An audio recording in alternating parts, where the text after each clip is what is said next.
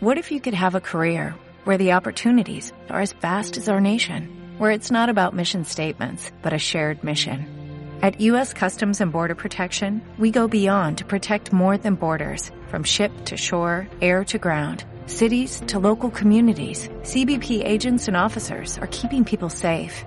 Join U.S. Customs and Border Protection and go beyond for something far greater than yourself. Learn more at cbp.gov/careers. Hola a todos, los amigos y amigas del video podcast. Esto sí prendió. Eh, hoy día quiero partir comentándoles sobre una definición que quiero prácticamente leer textual y que define eh, qué es lo que es una startup. La hemos escuchado, ¿no? Es un tipo de emprendimiento, un tipo de empresa, es una empresa, es una, es una marca. Bueno, una startup es una organización humana, ¿no? Con, con una gran, gran eh, capacidad de cambio, de transformación y que desarrolla productos o servicios de tecnología y de gran innovación. ¿no?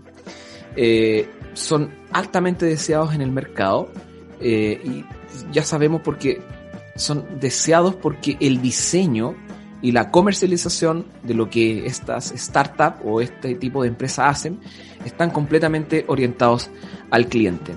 Eh, esa es una definición prácticamente textual de lo que es una startup y es, eh, vamos a estar hablando también en unas cápsulas que estamos haciendo que las pueden ver ahí en, eh, en, nuestro Facebook. Estamos haciendo unas cápsulas que tienen que ver con este concepto de aprender, de aprender y de emprender. También el conocimiento para poder formar y saber dirigir tu, tu marca, tu producto, tu servicio es importante. Eso es lo que nosotros también pensamos y se lo queremos también traspasar a toda nuestra comunidad que sigue creciendo día a día.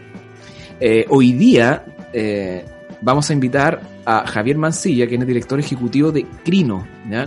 Eh, él tiene una, una, startup que tiene que ver con esta cosa de las tecnologías, con esta cosa de la innovación. Y además nos, nos orgullece a nosotros porque también es, una, es un emprendimiento, esta startup que, que, que es de Concepción. Entonces vamos a hablar eh, con alguien que está en región. Eso a nosotros nos gusta, nos gusta mucho, siempre tratamos de, de hacerlo. ¿no? Así que ahí vamos a, a, admitir a Javier. Hola Javier, ¿cómo estás? Hola Oscar, bien y tú. Bien, bien, bien. ¿Qué tal el clima en Concepción? el día está bonito, pero aquí a Conce le decimos tropiconce, porque un día está bonito y el, la tarde se pone a llover, así que... Ah, mira, mira, mira qué bueno, buen concepto de región, tropiconce. Exacto. Oye, eh, Javier, cuéntame, bueno, tú eres director ejecutivo de, de Crino. Eh, antes de, de, ir a la pregunta, digamos, que nos convoca en el, en el, en el programa, ¿no? Que es ¿Qué fue lo que te inspiró a crear esta, esta startup? Cuéntame, eh, para que toda la gente que, que, nos escuche y que nos ve sepan de qué estamos hablando, ¿qué es Crino? Perfecto. Mira, nosotros somos una startup de... Nosotros ayudamos a las empresas a escuchar a sus clientes y a entenderlo y asistirlo, pero principalmente lo hacemos con inteligencia artificial y con una rama de inteligencia artificial que se llama el procesamiento del lenguaje natural, que es la rama que se encarga que el computador entienda el lenguaje humano, no código, sino que el lenguaje humano, o sea, las palabras que nosotros ocupamos. O sea, en el fondo estamos hablando ya no, no, no de un robot, y, y, disculpa que me quiero bajar unos peldaños también porque eh, te decía, bueno, fuera de cámara que hay un tema por un lado de desconocimiento. Y sabemos que ante el desconocimiento también hay cosas que nos asustan, entonces se nos vienen a, la mente películas como Terminator, cada vez que nos hablan de inteligencia artificial, digamos, ¿no? Cuéntanos un poco esto de que o una máquina interprete esto del de lenguaje humano, que ya me parece sorprendente y, y, parece que hay que tener cuidado, ¿no? Mira, por supuesto, o sea, si bien nosotros no trabajamos, digamos, con algo tan peligroso, si bien lo, lo peor que podría hacer un chatbot es insultarte, eh, igual puede ser bastante grave para una empresa que un, que un chatbot insulte a un cliente, no es menor. Ah, pero, pero eh, puede hacerlo. Podría hacerlo, o sea, a ver, te, cuento, te, cuento un poquito. Cuando uno trabaja con estos modelos de inteligencia artificial, uno lo, lo, les enseña a optimizar algo, ¿ok? En este caso nosotros le decimos, mira, tú tienes que acertar la respuesta que el cliente necesita. Entonces, si el cliente no le sirvió la respuesta, no estás haciendo un buen trabajo. O sea, el bot empieza como a aprender, a aprender, a aprender a, digamos, a, a, ser mejor en esa respuesta que él va a dar, o en esa, en esa sumatoria de respuestas. Sin embargo, nosotros, nosotros le cargamos las respuestas que él puede dar, ¿ya? Ahora, existen modelos que te generan texto y que no necesitas cargarle respuestas, sino que ellos las piensan. El problema es que esos modelos sería peligroso dejar un chatbot hablar cualquier lecera, porque primero no le sería de ayuda al cliente, quizás le respondería cosas complacientes, pero que no son reales, y segundo, eh, podría hasta insultarlo en caso de que, de que el cliente le insultara. Bueno, de hecho me hiciste recordar esta película, ¿cierto? De eh, no me acuerdo el director, digamos, pero eh, que se llama Hair, que el tipo que se enamora, el personaje que se enamora del sistema operativo porque le está respondiendo cosas que tienen que ver con su grado de emocionalidad por el cual el personaje está pasando, digamos. De, eso me, hiciste recordar, digamos. Y hay un montón de cosas que tienen que ver como un poquito con la tecnología que de a poco hemos visto que van reemplazando como las emociones que vamos sintiendo los seres humanos, digamos, ¿no? Entonces a veces es, chistoso decirlo, pero en vez de convivir con alguien, mejor te compras un parlante, digamos, ¿no? claro. Eh, bueno, es súper interesante que, tomaste el tema de las emociones, porque, bueno, tú me preguntaste cómo partimos. Y nosotros partimos, la verdad, con una idea un poco social. Eh, yo estaba comentando con mi socio, mi socio no es de Chile, pero él estaba contando el Festival de Viña. Eh, él estaba en Chile en este minuto estaba contando el Festival de Viña y le decía, mira, ¿sabéis qué? Estaba el Bombo Fica anoche y la gente en Twitter lo estaban haciendo pedazos, pero igual le dieron un gaviota, triple gaviota, no sé qué. y, a mí me parece que debería haber una forma de escuchar a la gente que está hablando, que no le gustó, y, y hacerla manifestarse. O sea, ¿cómo no vamos a poder tomar en cuenta las miles de personas que están en su casa viendo en la tele y vamos a tomar en cuenta 500 que están ahí en el, en el, en el lugar, no más presencial. E, ese es el momento que, en donde te inspira a ti para decir, eh, hay que escuchar a las personas, y las personas parece que no están en la concha acústica, ¿no? Sino que están hoy día eh, en las redes sociales. Eso fue lo que te inspiró primero. Así partió todo. Mira, y con el bombo fica, o sea, a través del humor, a través de la emocionalidad. Dale, dale, no te quería, no te quería interrumpir, digamos. ¿De ahí qué pasó? Mira, yo justo estaba, estaba en una empresa que se llama Nielsen, estaba de interno en, el área de ciencia de datos y justo estaba aprendiendo algunas cosas de programación y estudiando por mi cuenta me doy cuenta, me aprendí que los computadores no solamente podían procesar números, o sea, no como la calculadora, sino que también podían procesar palabras, pero ya dándole un contexto semántico a la palabra, no solamente como un, como un conjunto de números. Entonces, lo que, lo que estaba aprendiendo en ese momento es cómo darle la estructura necesaria, que es matemática al final, cómo le la estructura necesaria que represente la semántica. Yo sé que suena súper abstracto, pero en el fondo tú estás tratando de representar algo que no tiene dimensiones, porque la semántica no tiene dimensiones, la semántica es la conjunción o la forma, el orden de cómo nosotros hablamos y decimos las cosas.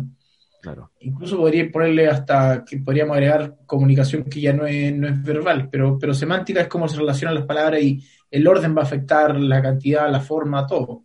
Claro. Lo que nosotros tenemos que hacer es cómo traducir eso en dimensiones numéricas para que el computador lo entienda. Y eso, eso es la gran complejidad de lo que, de lo que hacemos y cómo logramos que los computadores lo entiendan es el impacto que, logramos. Te, temazo, porque resulta que en la matemática, claro, se dice que el orden de los factores altera el producto, y en este tipo de casos, como, como la semántica, el orden de los factores eh, sí altera el producto porque como que eh, los factores son el producto, digamos, ¿no? Entonces, unir ese tipo de esas dos cosas, digamos, no, estamos hablando casi de una revolución tecnológica. Y que yo por primera vez, y quiero citarlo, digamos, yo por primera vez hace ya varios años, se lo escuché a este autor en este libro, ¿no? Que eh, fue un, libro que me, citó un, me recomendó un amigo hace muchos años, y aquí yo vi el tema de esta cosa de los nanorobots, ¿no? Y estas operaciones que íbamos a tener, está muy bien ahí narrado y un poco hablar del futuro, de lo que viene. Si no estamos preparados nosotros como empresarios, como emprendedores, como,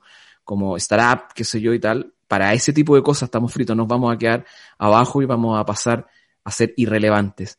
Qué bueno que, bueno, y desde Concepción apareció Crino. Después, ¿cómo, cómo, cómo, cómo viene, cómo sigue el proceso después de que te inspira esta situación que estabas contando a través del Festival de Viña eh, y después que estabas trabajando en esta empresa? ¿En qué momento ya dices, bueno, vamos a crear Crino. Mira, fue, fue bien interesante. Pareciera que todo fue súper rápido, pero la verdad no fue tanto, porque eh, parte un poco de esta práctica profesional, de este internado que yo estaba haciendo en esta empresa. Después yo vuelvo a Concepción, yo estaba en Santiago en ese minuto, vuelvo a Concepción y tenía que presentar mi proyecto de tesis para poder finalizar mi, digamos, mi carrera.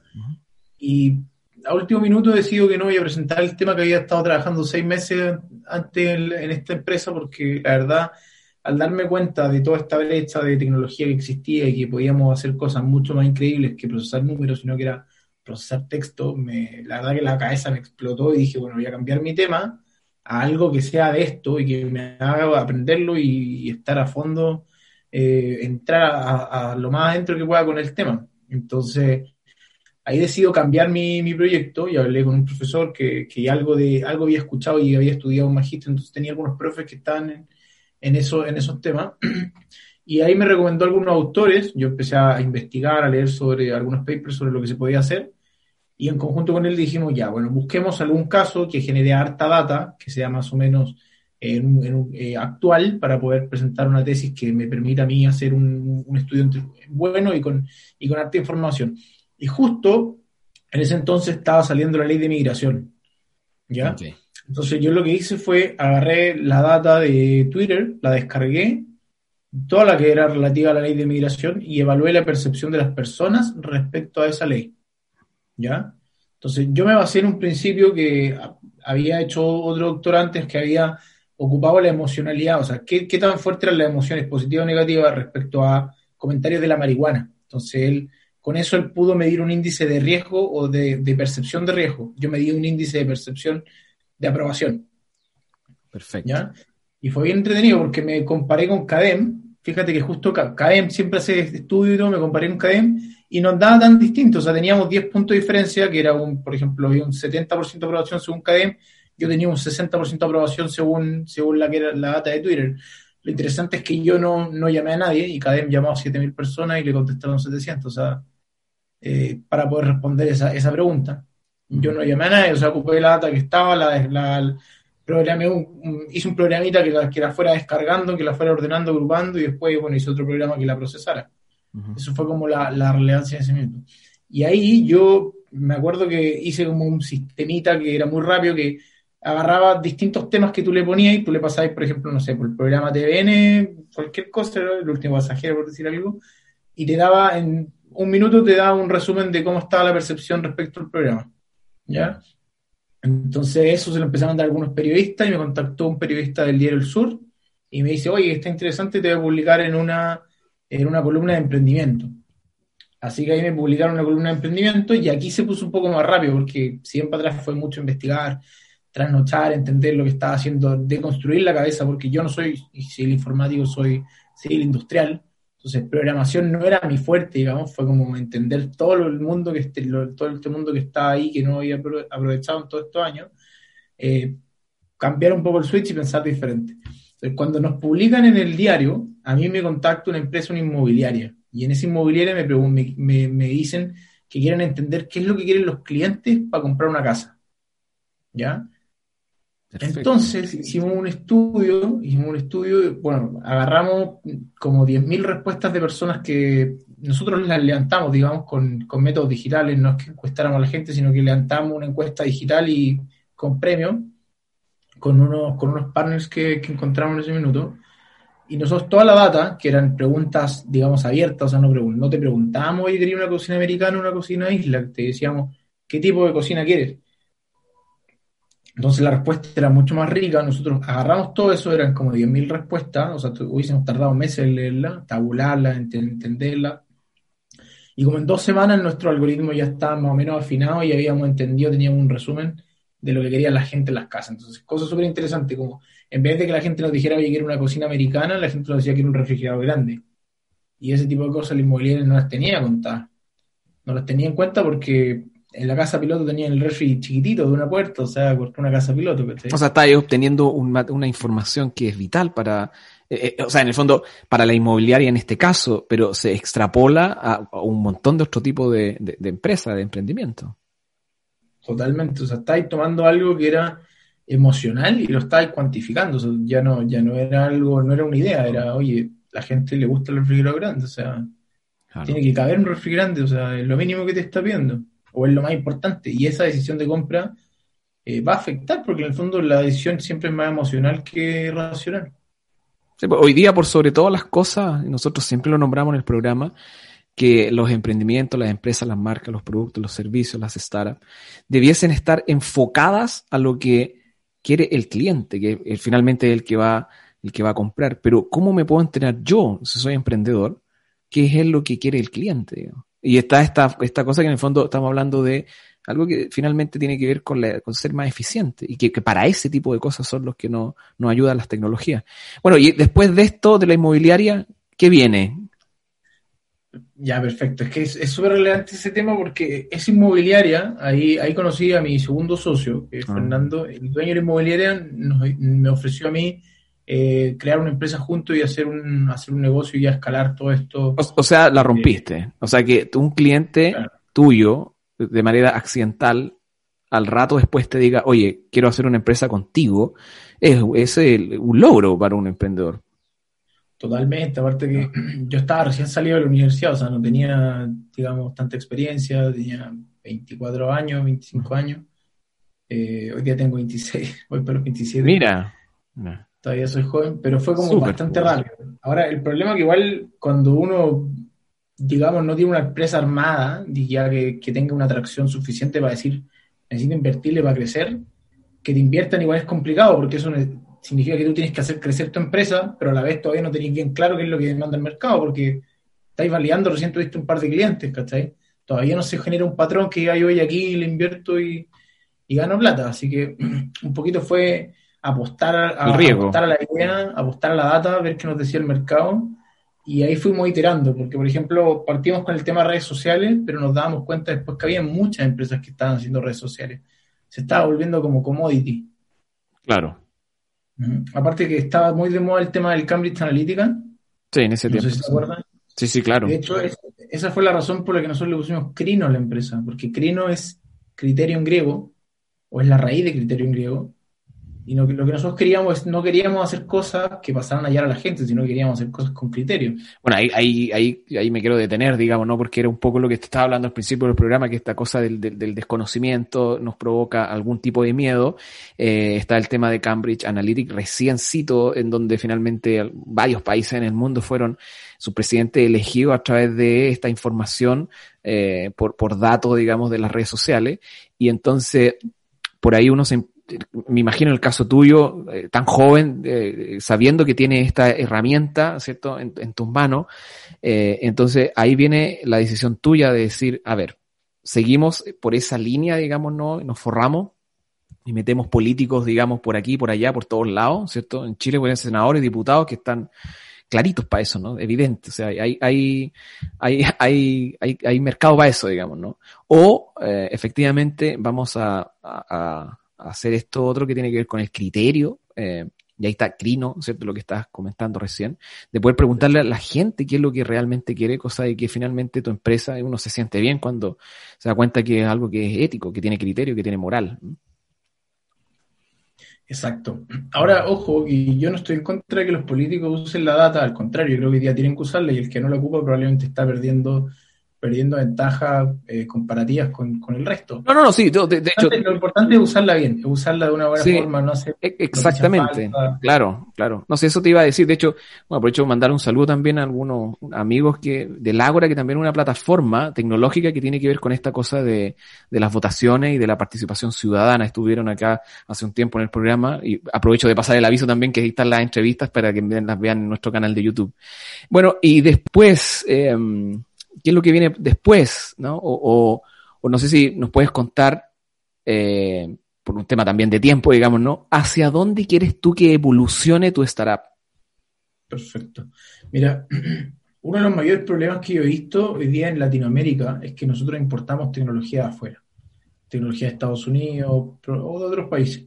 Y en la inteligencia artificial pasa, pasa exactamente lo mismo. Hoy día nosotros estamos ocupando muchos modelos que son de, países extranjeros. Y el problema que eso genera es que no se adaptan a la data que nosotros generamos acá.